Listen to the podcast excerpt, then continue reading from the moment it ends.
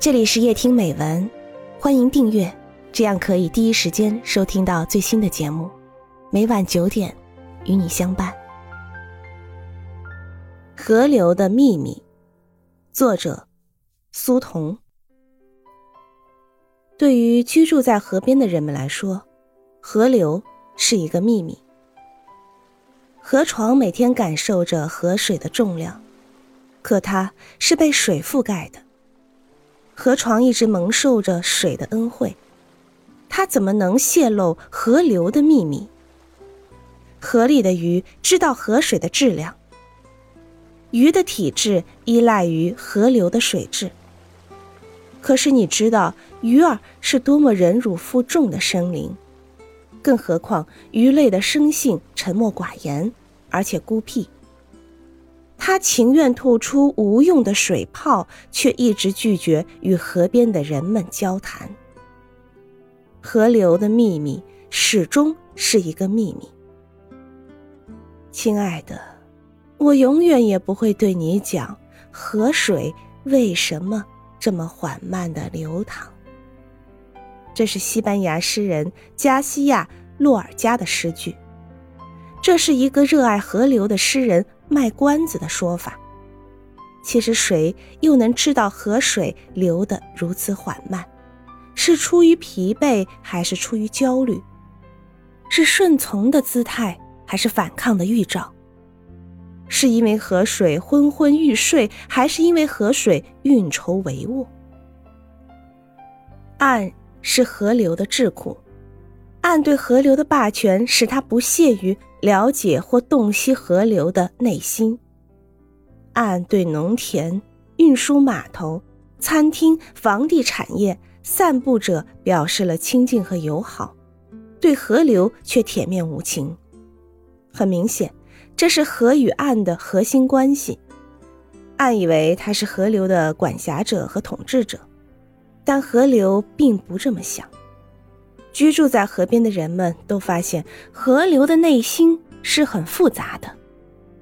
即使是清澈如镜的水，也有一个深不可测的大脑器官。河流的力量难以估计，它在夏季与秋季会适时的爆发一场革命，淹没傲慢的不可一世的河岸。这时候，河与岸的关系发生了倒置。由于这种倒置关系。一切都乱套了。居住在河边的人们人心惶惶，他们使用一切可能使用的建筑材料来抵挡河水的登门造访。不怪他们慌张失态，他们习惯了做水的客人，从来没有欢迎河水来登堂做客的准备。河边的居民们在夏季带着仓皇之色谈论着水患。说洪水在一夜大雨之后夺门而入，哪些人家的家具已经浮在水中了？哪些街道上的汽车像船一样在水中抛锚了？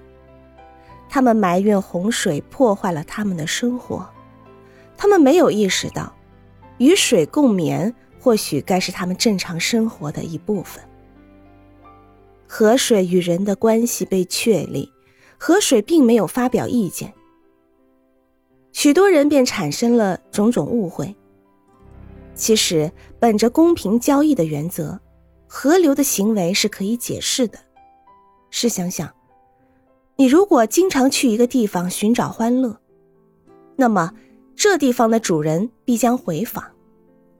回访是一种礼仪。水的性格和清贫决定了它所携带的礼物。水，仍然是水。河流在洪水季节中获得了尊严，它每隔几年用漫溢流淌的姿势告诉人们：河流是不可轻侮的。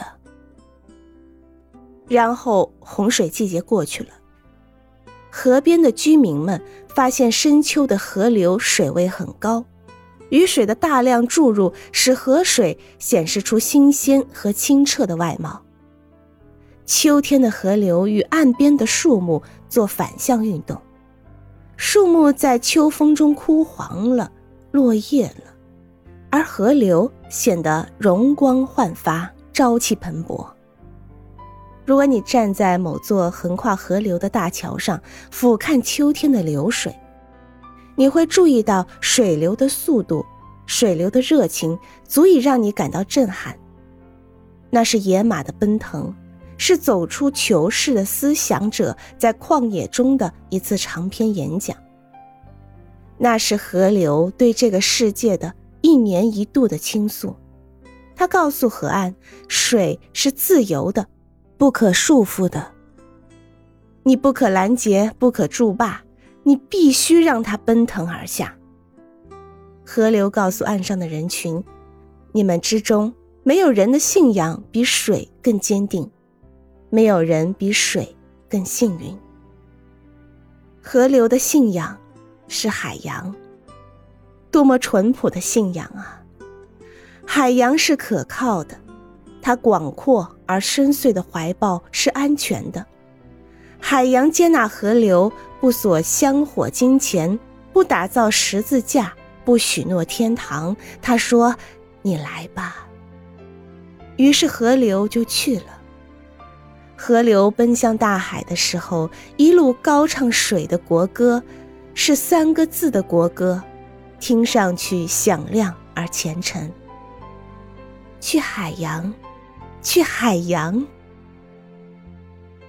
谁能有柔软之极、雄壮之极的文笔，为河流谱写四季歌？我不能，你恐怕也不能。我一直喜欢阅读所有关于河流的诗文篇章，所有热爱河流、关注河流的心灵都是湿润的。有时候，那样的心灵像一盏鱼灯，它无法照亮岸边黑暗的天空，但是那团火与水为友，让人敬重。谁能有锋利如刀的文笔，直指河流的内心深处？我没有，恐怕你也没有。我说过河流的秘密，不与人言说。赞美河流，如何能消解河流与我们日益加剧的敌意和隔阂？一个热爱河流的人常常说，他羡慕一条鱼，鱼属于河流，因为它能够来到河水深处探访河流的心灵。可是谁能想到，如今的鱼与河流的亲情日益淡薄？新闻媒体纷纷报道说，河流中鱼类在急剧减少，所有水与鱼的事件都归结为污染。可“污染”两个字，怎么能说出河流深处发生的革命？谁知道是鱼类背叛了河流，还是河流把鱼类逐出了家门？